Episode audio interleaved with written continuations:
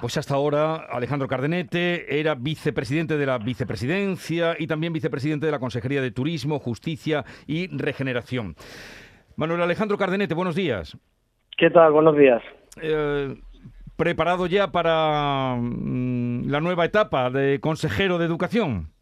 Totalmente, a pesar de, esta semana que ha sido todo muy rápido. Desgraciadamente el domingo se nos fue Javier, el consejero en Broda, y, rápidamente el presidente y el vicepresidente al día siguiente, hoy hace una semana, eh, tomaron la decisión de seguir con la, tener continuidad para, para cerrar todo lo que había que cerrar de forma inminente. Y bueno, pues me avisaron de que tenía que hacerme responsable de la consejería y salir solo de San Telmo, como he dicho yo, y venir solo aquí a, a la Consejería de Educación y Deporte, donde reconozco que se, se, me ha recibido los brazos abiertos con un equipo magnífico que tenía ya configurado Javier Imbroda. Y bueno, no voy a tener eso de los 100 días, sino voy a tener 10 días y porque pilla la Semana Santa. Eh, creí que me iba a decir, no voy a tener los 100 días por, por la posibilidad de la convocatoria de elecciones. Eh, eh, eso, eso no me, si te parece nos tuteamos porque nos conocemos ya hace años, Jesús, y eso no me lo vais a preguntar porque ni sé ni estoy en ello en este momento.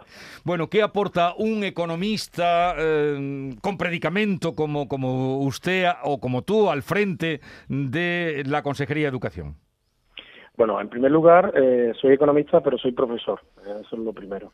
Y pues universitario, es cierto, pero profesor, y yo sé lo que ha sido pasar de la tiza y la pizarra al a las transparencias en un retroproyector, al PowerPoint y en los últimos tiempos al Moodle y a la formación online. Por lo tanto, la sensibilidad como docente que echo de menos, de hecho echo de menos estos más de tres años que llevo en el gobierno, echo mucho de menos volver a, dar clase. Por una lado esa la tengo y lo segundo, eh, recuerdo la primero, lo primero que me enseñaron en primero de económicas cuando cuando llegué a la facultad que era la definición de economía, que es que dice que es la ciencia social que estudia la asignación de recursos escasos susceptibles de uso alternativo. Bueno, pues precisamente es lo que llevo haciendo desde hace muchos años en, en todos los puestos de responsabilidad que he tenido, tanto en universidades públicas como privadas, para gestionar recursos humanos, eh, presupuesto y es lo que ahora lo que ahora me toca. En este caso de una dimensión muy importante, mayor de la que incluso tenía en la consejería anterior, porque estamos hablando de ciento, casi 130.000 profesores y un presupuesto de casi 7.400 millones de euros.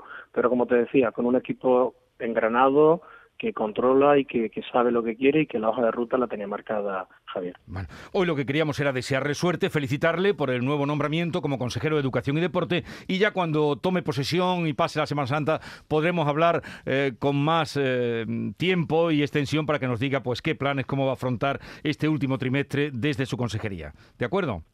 Pues perfecto, a, tu servicio Jesús y, nos vemos y ya os vamos explicando y os contamos lo, importante que es el cierre ya del curso 21-22 y la preparación del 22-23 y otras cuestiones que también de deporte incluso comentaremos. Muy bien, que sea para bien y suerte en, esta, en esta nueva empresa. Adiós.